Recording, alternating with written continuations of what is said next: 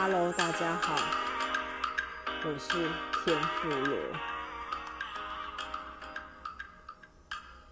今天的教室课外课呢，嗯、呃，是要来整理跟分享上次录音档毁坏的那一集，究竟雨妈跟大家分享的呃韩国教育现况是如何？因为呢，这礼拜呢几乎没有录任何一集，因为电脑真的已经送修了，所以现在是用手机，然后用另外一个 iPod 播放音乐。对，那今天要分享一下，就是呃那天雨妈她跟我们提到的几个呃很有趣的一些内容。那首先呢，第一个是允妈，她是我的一个从小认识的朋友。然后她呃几年前呢到澳洲去打工留学的时候，她认识她现在的老公，然后很快的就 fall in love。然后怀了孩子之后呢，他们就回到韩国去。其实她呃怀了孩子就马上结婚，结完婚就呃立即就是搬到韩国去住。但我印象中，他是在台湾生产的，他两胎都是回来台湾生，然后生完就回去韩国生活。那其实一刚开始我，呃听允妈说，就是我有提一个问题啊，说其实我们看韩剧发现说，哎，其实可是韩国社会好像非常重视辈分。那我们知道，其实韩国过去，呃，也受中华文化的儒家思想蛮深远的。那允妈说没错，他们韩国社会是非常非常重视辈分，尤其是即便只是大你一岁的人，他就是你的呃前辈，然后你对他讲话，你就是要使用敬语。所以他刚开始的时候呢，就是到韩国去，他就常常犯这个错误，就是可能他看到长辈，他用的不是因为敬语跟不是敬语的打招呼方式都不太一样，然后他有时候。会搞混，然后就会出糗。然后我就很好奇啊，那这个现象是是在学校这种学长学姐制就是更明显？他说的确是这样，就是总之整个韩国社会就是一个非常重视呃辈分阶级的一个国家。然后另外就是我们有谈论到说韩国的整形文化，其实他说整个韩国人就是非常重视外在的。一个民族，他们认为长得好就是你的外表好看，你找到了工作就是你工作机会会多。然后我就跟他说，会不会就是父母亲也非常愿意，就是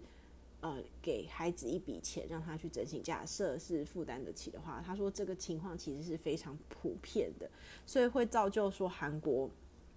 他们的整形业为什么这么发达？其实本身是从他们的民族性开始，他们本身就是喜欢。整形，他们觉得外表的好看其实是非常重要的。那他跟我说，韩国啊，就是例如说，他们有时候出去啊，吃个饭或什么，就是会想办法竭尽所能的把小孩打扮的很漂亮、很干净，就是不会像我们会随便穿或什么。没有，好，可能连参加婚礼也是，我们参加婚礼可能看有时候有，我们就是餐厅啊，可能。有时候看到呃穿牛仔裤的也有啊，好，或者是穿个 T 恤去吃喜宴都有。但是他说韩国人不会，韩国人只要出门就是会想办法把自己打扮漂漂亮亮的。那更不用说是婚礼，婚礼一定就是穿很正式的套装，而且一定会去制装，那会把自己的外表打扮得非常光鲜亮丽。我觉得这点真的蛮有趣的，跟日本人也蛮像的，因为日本人好像以前我们都听说日本人是。女生不化妆是不没有办法出门的嘛？他说韩国其实也是，韩国女生也是，就是所以你看他们的两个国家的彩妆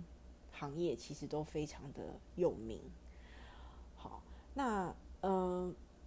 我们聊到韩国教育政策，其实我觉得有几点蛮有趣的，因为允妈一直以来都说，呃，她有加韩语家教课，那我一刚开始以为是他们自己请的韩语教师。但后来发现不是，他那天跟我说，其实韩国针对外配，他都有提供这样子，就是可能每个礼拜会有几堂课，会有会有家教老师到你家去帮你上韩语，是免费的。那刚开始小孩还没去上学之前，他们好像也会教小孩韩语，也都是免费，总是外配跟外配的小孩。那我觉得这点，其实我没有特别去研究台湾，我不知道台湾在就是外配的语言教学上面提供了哪些资源跟协助。对，只觉得好像我们的从越南来的。妈妈们，他们就是因为靠做生意啊，例如说开越南河粉店或者什么开小吃店，然后做生意久了，就好像会讲中文这样。但我不太确定台湾究竟提供了，我觉得这个可以是去去查一查的。然后他跟我说啊，就是在韩国的幼儿园，就是只要你上幼稚园的小孩，就是政府都会补助你钱，就是呃，不管你念的是公立或私立的。他都会补助你钱，然后我就说，哎，那这样子很好哎，啊，那我们就去念私立学校啊，因为私立学校比较贵，而且比较好哎，这样就没有分什么公幼跟私幼嘛。你看，像台湾就是大家为了冲公幼，其实都那个名额真的很少。像我的呃侄女，她住台北市，然后他们非常幸运哦，因为台台湾的公幼好像。会有个优先顺序，例如说低收入户或者是外配的子女等等，会优先嘛，就是优先让你好像优先入入学，优先抽签嘛，还是怎么样？但是我们都不是啊，但他也抽到，其实省真的蛮多蛮多钱的。那呃，因为我提，因为可能这些讯息都是她老公告诉她，所以她我就问说，那这样子不是会有不公平的现象吗？但她。大概粗略跟我说，就是，呃，比方说你去念私立学校的话，算有补助嘛，政府补助的学费。可是私立学校可能它课课程的规划跟公立学校不一样，而例如说你要上一个什么英文课，或是上一个什么样的才艺课，你自己要额外加钱。所以我当时就是当下我听到，我就是解释自己自我解释说，诶，那是不是有点像廉价航空这样？虽然很便宜嘛。就是呃，或者就是等于全额补助，政府就是补助公私立的幼儿园都是这样的钱。那只是说私私立学校它可能成本会再高一点嘛，对不对？所以嗯，其他东西你就是要收费，就像联航一样，就是你想要什么，你还要再自己加钱这样子。那雨妈说，哎、其实这一点她没有想过说，哎、欸，他公私立为什么都有补助？后来他有贴了一个文章告诉我说。韩国其实，在二零一零年有制定了一个叫《幼儿教育法》，号称是十年的国民教育。好，在小学入学前一年就全部的无偿教育，也就是他们有一个 preschool，好像 preschool 好像是呃，像他女儿现在算是入小一前的正式的呃纳入。应该怎么讲？就是 preschool，就是小学一年级之前念的那一年。那我们台湾叫大班嘛。那他们的这一年大班就其实已经是入了，呃，算是国民的一一个义义务教育就对了，就是公费的教育。好，然后呢，他们说在二零一二年的时候加码，小学入学前三年全部都是无偿教育。好，那。该法律的条文但书是无偿的内容范围由总统命令并加以规定。这段期间，韩国推动了幸福教育及小孩满三岁到入学前皆可申请国家补助，不管幼儿园或托儿所都有补助。若是公立学校，你你念的是公立学校，每个月有六万韩元的补助，另还有课后教育补助五万韩元。若是念私立学校，教育课程的补助有二十二万韩元，课后补助则为七万韩元。意思就是说，韩国三到六岁小朋友读公立的，每个月补助新台币三千六百块；然后念私立的话，补助的是八千四百六十元。对于年轻家长来说，可以减轻负担。OK，那我想就是这个当中会有一些出入，就是。可能就是其实是补助，那这个补助金额，我觉得跟台湾好像是不是差不多的？因为好像不是，呃，因为前面是讲无偿教育嘛，是 preschool 是无偿教育，但是三岁前到入学前会有一些补助金，就是额外的补助金。好，然后他们把国民教育往下延伸，并非先给幼儿读写算的三 R 教学。一样是语文、认知、社会、情绪、身体、动作与健康及美感的六大领域。我我觉得这非常棒，因为在台湾呢、其实我们很多幼稚园或幼儿园大家都是双语教育，或是进去什么 MPM 数学，好或者什么啊、Science 什么东西这些，就是台湾家长就觉得说啊，我不能输在起跑点啊，我就早点让我小孩学习一些就是学科的知识。但是在公立的幼稚园，其实幼儿教育不着重的不是学科教育，就其实真的就是学生的这些社会适应能力啊、自理能力啊、团体生活啊、艺术美感啊，然后呃经验的学习。就例如说，像我的学校有附设的幼儿园，那你就会看到幼儿园的小朋友经常就是，比如说老师会带他们去菜市场，或是带他们去博物馆。或是带他们去认识在地的文化或历史这样子，就然后或是去写生，好，所以我觉得，尤其是他把美感教育纳进去，这是让我觉得非常惊艳的。好，那台湾这几年也非就是一直在推美感教育。我我想分享美感教育这个东西，并不是只在美术课才要去做的事情，对美的鉴赏能力，那是一种。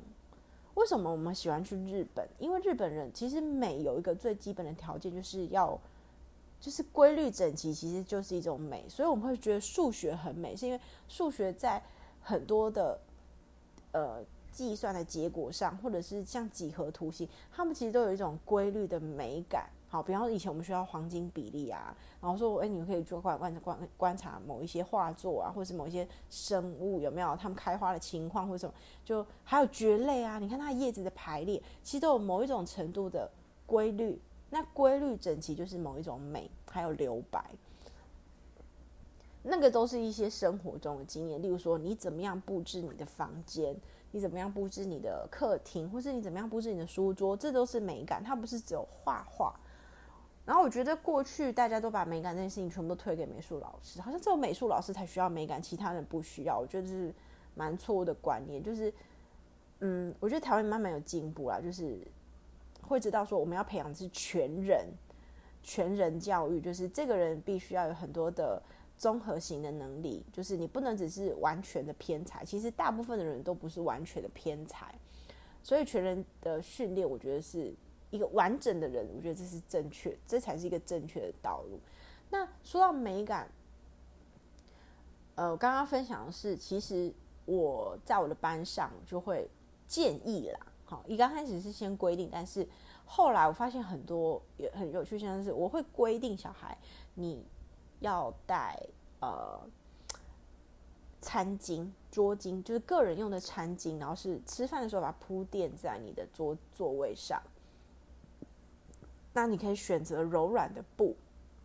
那我刚刚开始就会拿几条我自己的，例如说麻的布，然后它是纯色的，然后或者是它是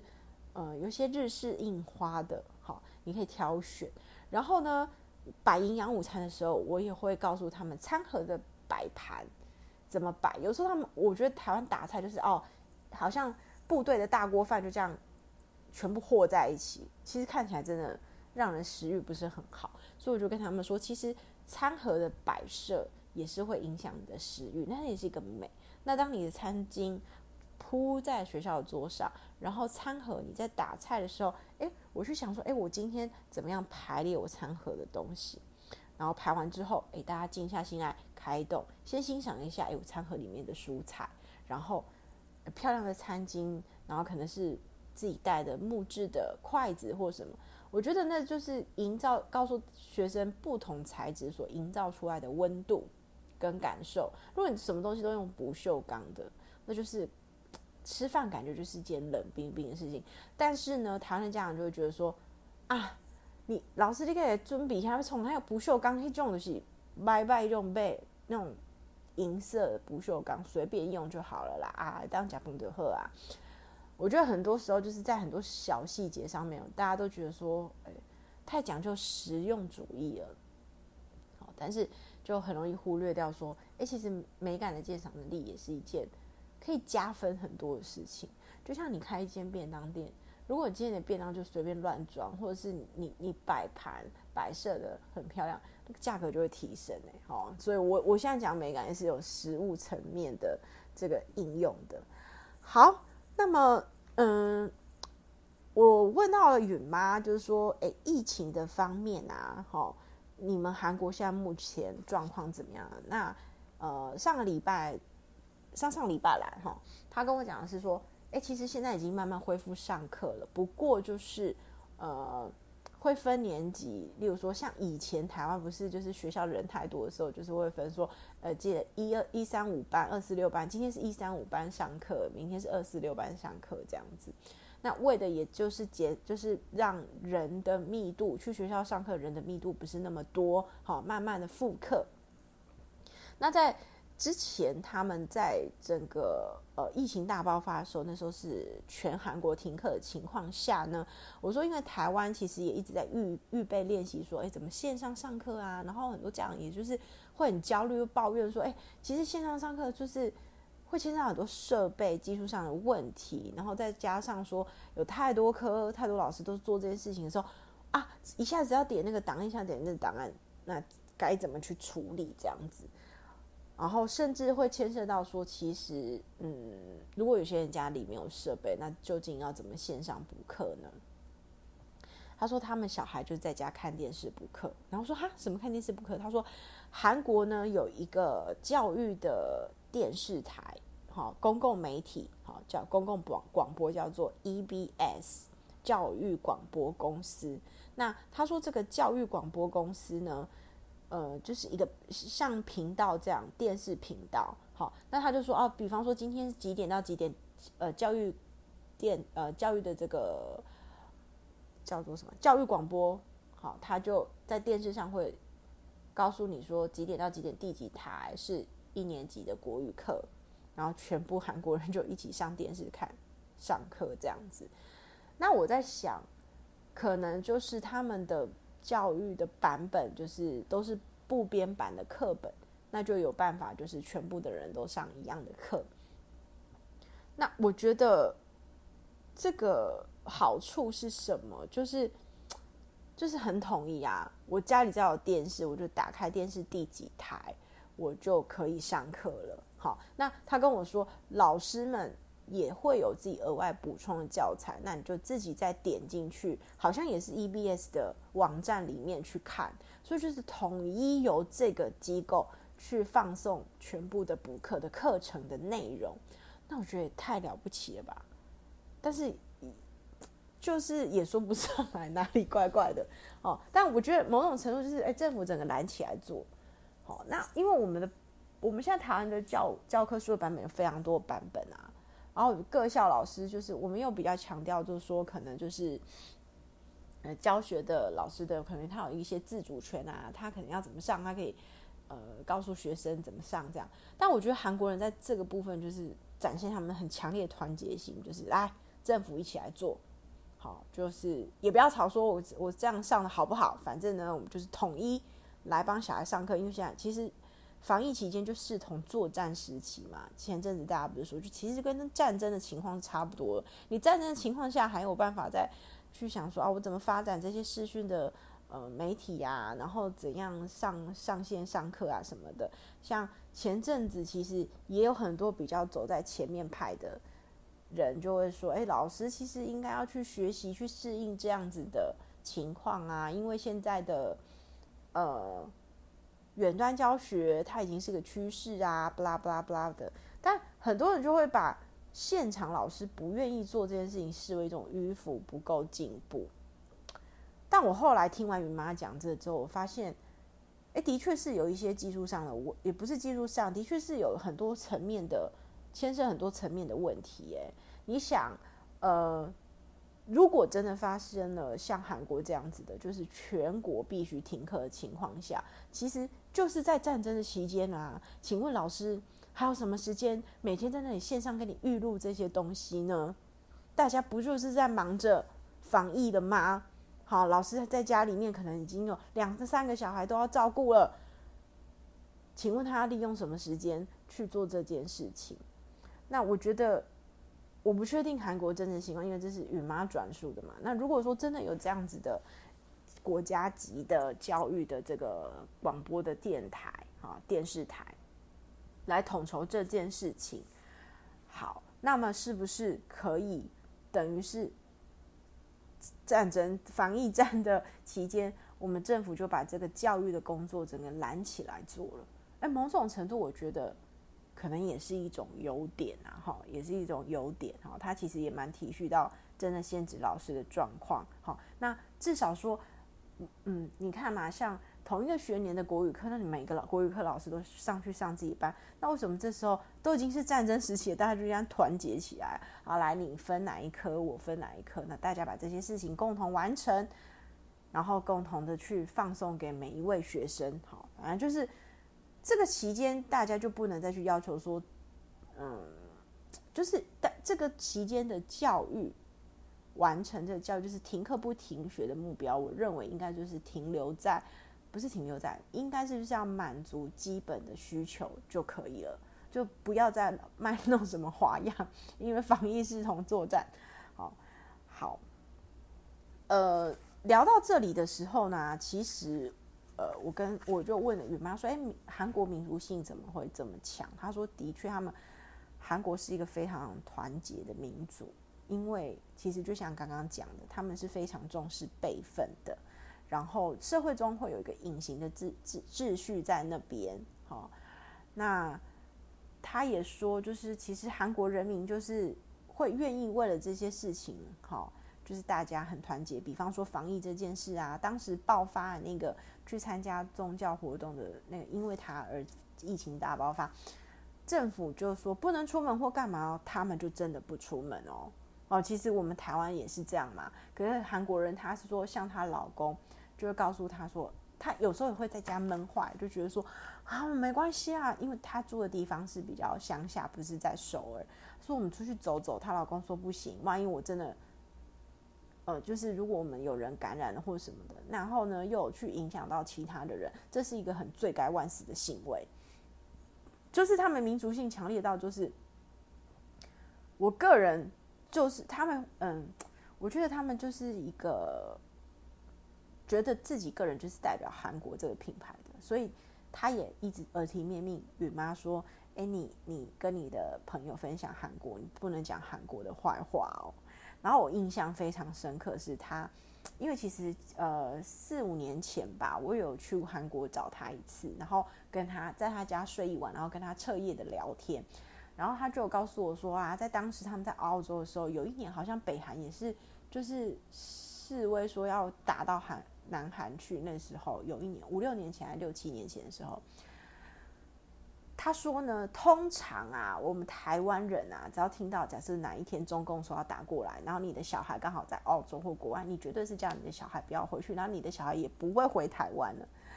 但是他说，当时他们去打工游学的，就是有一群韩国的朋友，全部都说好，明天起我们就要回韩国了，因为韩国可能会陷入战争，我们要回去帮我们的国家。哇靠！听到这里，真的觉得这个国情真的是差太多了。台南就是。从小我们就会被教育到变成说，我们，呃，我们是很轻视武的人，就是例如说去当兵的人或军人。好，我们只重视说啊，会读书很好啊，男生就觉得要去当兵很浪费时间。可是我觉得韩国做一个很好示范，就是你看他们那些偶超级的偶像明星，因为 Rain 啊、玄彬啊什么的那种，他们入伍的时候都是很光荣的入伍，欸，哎。就是他就会出来开记者会，有没有？然后呢，退伍的时候媒体也去采访他，就扎扎实实的当兵啊。那台湾怎么做？我不知道台韩国的这个影视产业，他们一定也会担心他这些当红的偶像艺人，万一当了两年的兵，或者是说，即便是进去一阵子啦，我不确定他们这些偶像是不是真的也都是扎扎实实当两年兵，maybe 可能他们的制度有改变，我也不知道。总之，我觉得媒体上看到就会让。营造出一个形象，就是我偶像就是一个带头起影响力作用的人，我就是去当兵，而且我觉得为国家服务是很光荣的事情。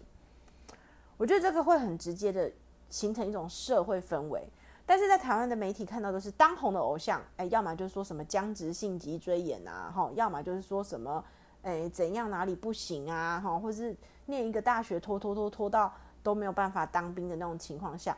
然后或者是就是去当个替代 ending 了。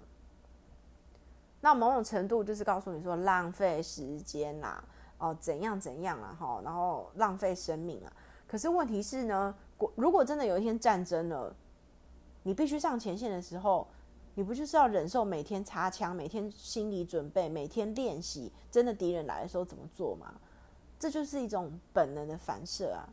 就是当然，我们我们现就是现代的氛围，我们不再强调战争这件事情，可是。呃，防就是国防这件事情还是很重要的，所以我认为说，有一些就是你进去当兵，其实某种程度就是学习。有一天，假设有一天你必须要学习服从，必须真的有这样子情况发生的时候，你能不能去适应那样的环境？好，所以某种程度，可是不要男生不要再来战说，那为什么女生不用？不啦不啦不啦不啦不啦的，OK。那为什么女生现在跟你们结婚，就算法律已经保障可以跟妈妈姓了，但是大部分男生还是觉得小孩要跟你姓的道理是一样，就不要跟我争这些了，OK？对，好。那另外是呢，其实我有问说，诶，那韩国我看我看韩剧嘛，就是韩国的学生好像跟我们一样，也都是会补习还是什么的。他说的确哦，他们也补得非常凶哦，尤其是在韩国，小孩子大概像他女儿这个年纪，就一送送补习班、才艺班什么都有。可是他做的这个区域的妈妈，就是通常顶多就是请家教，然后没有像。住在首尔啊，或者是釜山啊这种大城市里面的家长，就是其实跟台湾一样，就是狂补习啦。然后他们也就是非常重视升学。呃，另外是他觉得学制好像有点不太一样，就是他们三月份才会开学，就是中间跟日本他们学制跟日本一样，好，寒假会放比较长，因为冬天的关系。有时候可能你二月份回去学校，那时候还是冰天雪地下雪状态，太冷了。好，所以他说他们中间会放一个春假，就等于寒假是其实比较长的，然后暑假好像是比较短，暑假只有一个月，然后寒假可能就会长一点点这样子，就跟我们台湾比较不相同。然后另外好像他有说韩国是不睡午觉的。然后我说：“怎么可能在台湾不可能不睡午觉？我们从小不就是训练小孩要睡午觉吗？”他说：“韩国人不睡午觉，他们觉得睡午觉很奇怪。”对，就是好像就是会训练小孩不睡午觉吧？是吧，云妈？我印象中你是不是有跟我说韩国是不睡午觉的？哦，所以小孩是没有睡午觉习惯的。好，然后台湾的话，我觉得台湾是 为什么睡午觉习惯啊？我觉得。我没有去研究，欸，但第一个我想到的就是台湾有时候真的太热了，中午不稍微休息一下，或者是说，可能跟我们农业 社会有关吧。中午的时候就吃饱饭，哎，休休困节，然后下午再继续昼行，然后 我不确定，这可能要去查一下学校的午休的这样的制度是从什么时候开始，然后原因是什么。但我觉得我从小也是这样，我父母亲就会。培养我要睡午觉，就中午就睡觉、睡觉、睡觉。然后，呃，小时候就真的会有睡午觉的习惯，不睡真的会累哦。好，我觉得这是一种生理时钟的培养。那后来长大之后，工作的关系其实不太能，就是没有什么午睡时间。刚开始会有点痛苦，但久而久之，其实就会觉得说没有睡午觉会就习惯了，所以也还好。那乡下，对他说，乡下的话基本上就是请家教会比较多这样。那他有跟我讲到一件事情是啊，就刚刚讲到那幼稚园政府的补助嘛。他说像他们那个利州啊，有人生了四个小孩，然后利州政府就送他们一台车。然后我听到这边的时候，就说韩国的教育政策很好啊，但为什么你们生育率还是那么低呢？好，他就说。其实因为韩国物价也很高，同样的东西，某一样，他他跟我比喻了哈，就是一样商品呢，在台湾买买你需要花五百元，好，在韩国买同样的商品可能要一千五百元，物价就这么高，所以你说补助虽然有补助，可是呢，你看哦，他们这么重视外表，每次都穿不一样的衣服，或者是重视学，嗯、呃，例如说另外的额外请家教，好，或者是给小孩的这所有的物质都需要给到很好，跟台湾现在一样，因为少子化了，所以他的开销一样很大。那允妈其实呢就有呃告诉我说，其实呢。二零一八年的时候，韩国的生育率其实首度跌破了一，代表平均一名韩国女性一辈子生不到，呃，平均平均啊，平均之下，哈，可能一辈子生不到一个小孩。那韩国政府即使推出了各种奖励生育的政策，包含八岁以下儿童的父母每天可以少工作一小时，哇！我很想知道，这政策推下去是真的有人敢提早一小时下班吗？尤其是民族性那么强的人，就是更担心、更害怕自己会去影响到团体的这种民族，真的会吗？好，他要提供育儿津贴、增加日托中心、延长开放时间等，成效都不彰。好，那韩国家长表示，这些补贴用在养孩子上面只是杯水车薪，因为呢，其实。跟台湾一样，这是一个整体社会的各个面向综合起来的问题。我常常觉得说，嗯、如果你以双薪家庭来说啦，当老师其实真的有某一些好处，就是可能我们的工作时间比较固定。那我看很多同事其实下班就是也就变成说，他们的老公就要非常依赖他们去做这件事情。可是我自己都想，如果我有很多的家长，就是两个人都是医生，可能都很忙。然后过去有一个家长是，就是我刚刚讲两个都是医生，那妈妈她就会牺牲她的工作，可能她就变成她不能在医院大医院上班，她去诊所，而且不是自己开诊所，他去别人的诊所兼几个门诊，然后呢继续实践他的呃这个工作的理想，但是。他就必须把大部分时间拿来照顾小孩，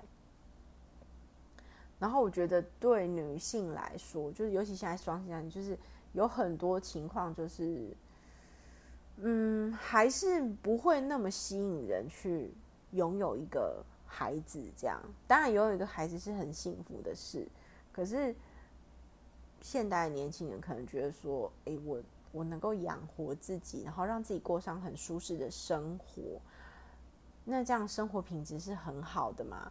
那如果我现在生一个孩子，你去想哦，有人说你生一个孩子到他大学毕业，你可能要花一千万，可能不止一千万，大概一千万要吧？我觉得这蛮蛮可怕的，的确是，我不知不觉，这当然是投资啊！你你生了，你就是要去教养啊，这是很正常的。可是我觉得，当这个时代，我们已经认为个人的完整比家庭的那些伦理跟以前我们所说比较传统的理念还重要的时候，年轻人结婚或者是不婚的情况，或是晚婚，或甚至是结了婚他不一定生小孩的情况，其实会越来越普遍。对，那我不觉得，我并不认为这个完完全全是因为呃薪资不足啊，或是。各种方面的问题啊，某一种程度是人类走到这里的时候，对自我的完整性或是自我的价值跟定义，已经慢慢有一些改变了。例如说，有些女人或者是有一些男人都一样，他不认为说成家立业就是一个里程碑，他可能开始学习到说自我的。认同跟价值不是来自于这些事事情，好像然后以前人家说啊，男生就是要赶快先结婚啊，结完婚之后拥有自己工作很好啊，这样子才叫做完圆满。可能不见得，可能我们会开始知道说，诶，至少我人生中有实践某一个我自己的理想，或是我现在在做的某些事情是具有成就感的，这样子就是足以让我能够满足的在这世界上活着。我觉得蛮多的，呃，新一代的人好像慢慢愿意接受这样的观念。好，然后女性也是啊，女性也会认为说，我不见得要成为一个妈妈，我好像才是一个女，才能够去彰显一个女人活在这只世界上的价值。对，当然我前提还是要说，我觉得拥有宝宝，或者是拥有你自己孩子，也是一件非常幸福的人生的另外一种选择。对，所以都很好。只是说这个世代已经是一个多元自我认同的年代了。OK，